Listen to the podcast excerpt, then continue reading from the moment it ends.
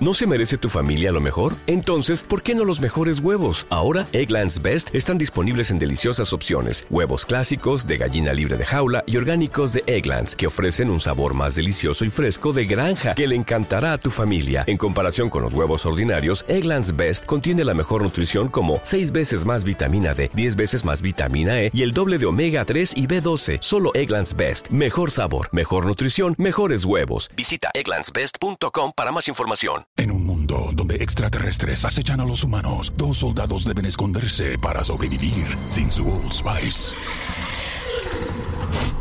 ¡Cállate! ¡Cállate! Hombre, hueles re feo. ¿Que no te pusiste el nuevo Old Spice Dry Spray con frescura de larga duración? ¡Cállate! ¡Nos van a oír! No puedo. ¡Apestas! ¡Te dije! ¡Se me olvidó el Old Spice!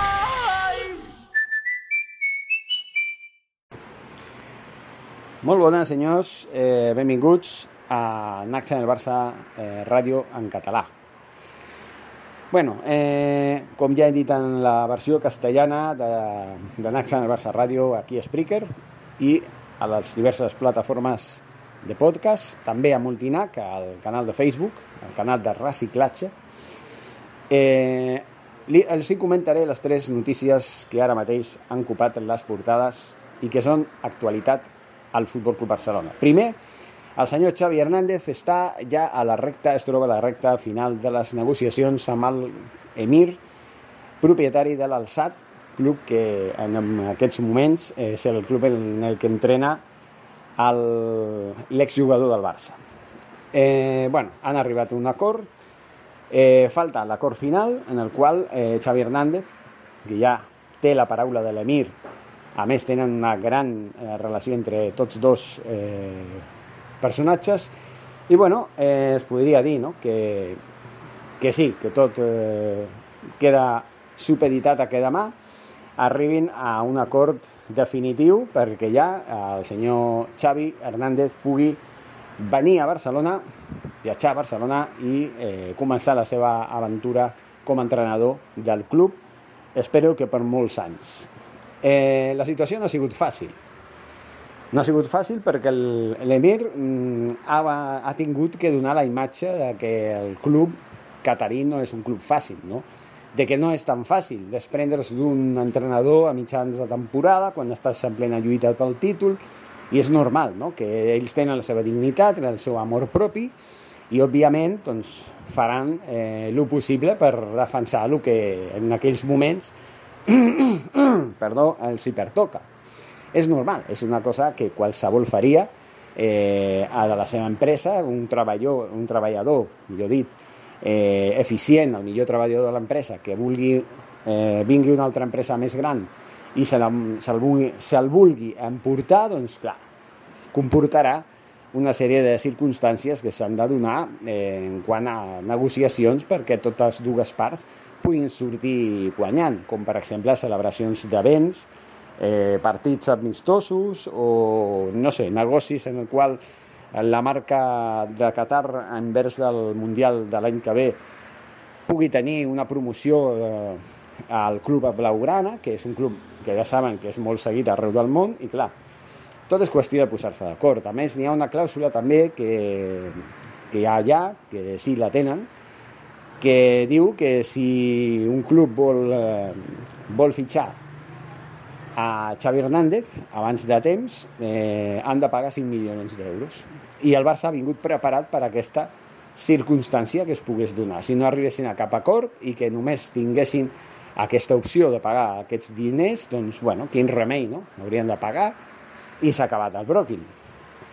Així que aquesta és la situació que hi ha. Segurament demà eh, faran una última reunió i a, i a partir d'aquí sortirà el desenllaç d'aquesta de, espècie de mini culebron que s'ha convertit el, el fet de que el Barça hagi anat directament a Qatar per anar a buscar a Xavi Hernández.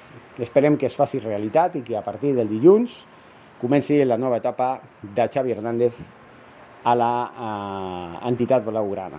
Eh, aquest dissabte tenim un partit, l'últim que dirigirà segurament eh, Sergi Barjuan a la banqueta del Futbol Club Barcelona contra el, el, contra el Celta a Balaïdos.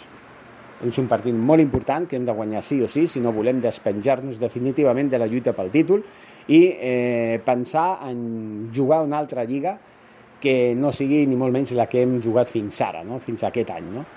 Esperem que els fantasmes del descens, de la permanència, no, no la prengui amb nosaltres i que ens deixin en pau i que, bueno, segueixi jugant amb els més petits, no? Nosaltres som grans i nosaltres, amb tots els respectes amb els altres equips, eh, que sí, lluiten per aquestes fites, nosaltres som eh, equips per, som equip o som club per jugar eh, per cotes més altes.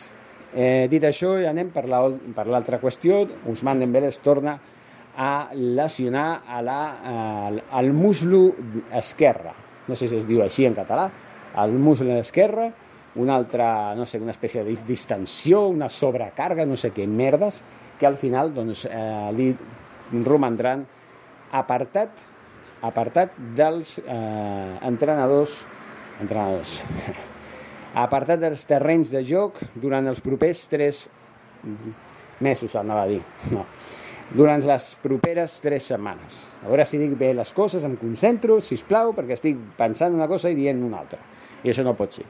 Vale? El senyor Dembélé, el dique seco, es quedarà fins a finals de mes, principis del mes de desembre, que espero que es recuperi bé, aprofitant la benentesa de que hi ha una, una aturada de seleccions eh, properament, després del partit de Balaïdos, comença un període de pràcticament dues setmanes abans de jugar contra l'Espanyol, espero que amb Xavi Hernández a la banqueta, com ja he dit abans.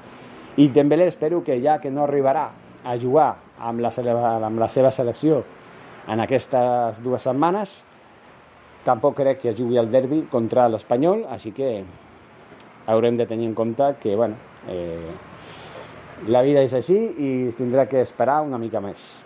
Segurament contra el Betis. Crec que es jugarem després de jugar contra l'Espanyol, juguem contra el Betis o alguna així.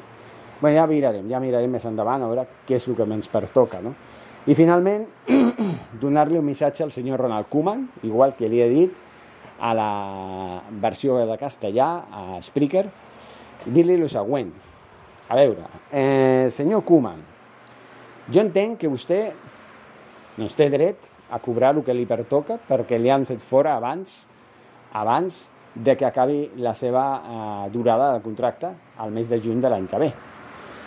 Que segurament si l'haguessin mantingut, jo, jo estic segur ja que més enllà del 30 de juny vostè segur que no hauria continuat. Vostè se la prometia molt feliços, molt felices, millor dit. Millor dit. Però bueno, és igual. El cas és que li han fet fora i vostè, com a barcelonista, com a amant del Barça, com a home de club, ha decidit no perdonar ni un cèntim d'euro. Ben portat per la ràbia, per lo que sigui, perquè se suposa que vostè ha sigut molt maltractat per la premsa, cosa que és mentida, és el contrari, no sé qui ha dit això, perquè si algú que ha tractat com si fos un rei o més enllà és la premsa cap a Puma, en canvi sí ha maltractat la premsa, els, els senyors del món deportiu i l'esport han maltractat al, a Joan Laporta i al colifisme i tot el que comporta, a més no poder, així, així, és que, així de clar s'ha de dir les coses.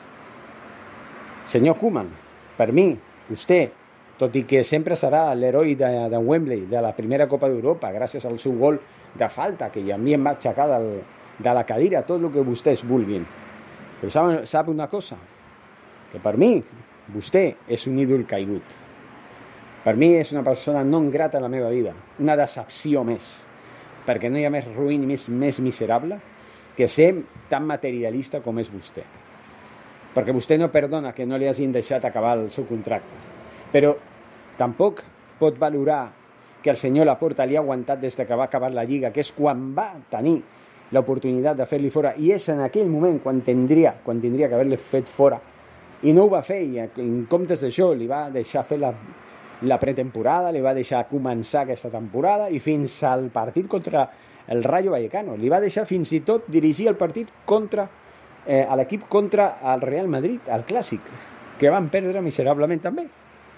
O sigui, ha deixat el Barça en un nové joc, amb un joc horrible, lamentable, amb una identitat per terra, per sota dels inferns, amb un equip sense idea, sense identitat, sense amor propi, sense dignitat. Vostè ha destrossat el Barça i a sobre no té ni la dignitat ni la poca vergonya, almenys, de reclamar o de no reclamar precisament el que li pertoca d'indemnització, que són 12 milions d'euros.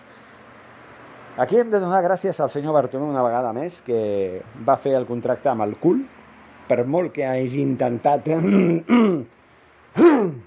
perdó, defensar-se de manera absurda, però és el, és el culpable, perquè aquí se li acudeix. Si la temporada passada era la temporada en la que tenia que convocar eleccions, que en un principi van, va convocar el senyor Bartomeu pel 21 de març d'aquest any, i finalment, per unes coses i altres, va acabar celebrant-se el 7 de març. Si no acabava la temporada ja, el senyor Bartomeu sabia que no acabava la temporada com a president, per què collons contracta a un entrenador per a aquell any i l'any següent, i a més amb una clàusula de 12 milions d'euros per qui vulgui fer-li fora, empenyant, endeutant el club fins a límits insospitats. Per això el que, jo, el que estic dient, aquest club té molts enemics i no, i no des de la Meseta, i no des de Madrid, i no des del Real Madrid, que és, en certa manera, lògic. No, dintre de Can Barça. Té molts enemics de merengues i pericos disfressats de culers, però que en realitat no són culers ni ho han sigut mai. I el senyor Koeman, per mi, s'ha acabat com a ídol. S'ha acabat com a ídol. Per mi ha acabat com a ídol.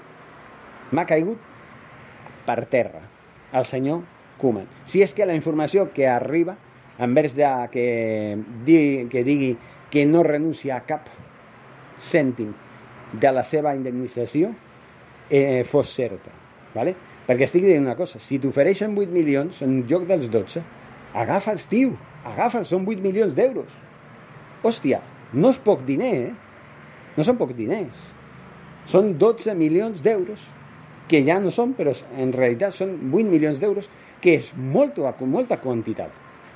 Molta quantitat. En fi, senyors, hem repassat la, de la setmana, més aviat, aquests dies. Aquestes són les notícies més destacades. Ens tornarem a escoltar en els propers dies. Si hi ha més notícies, no es preocupin, que tant en castellà com en català, Arnac en el Barça Ràdio, aquí a Spreaker, us les farem saber.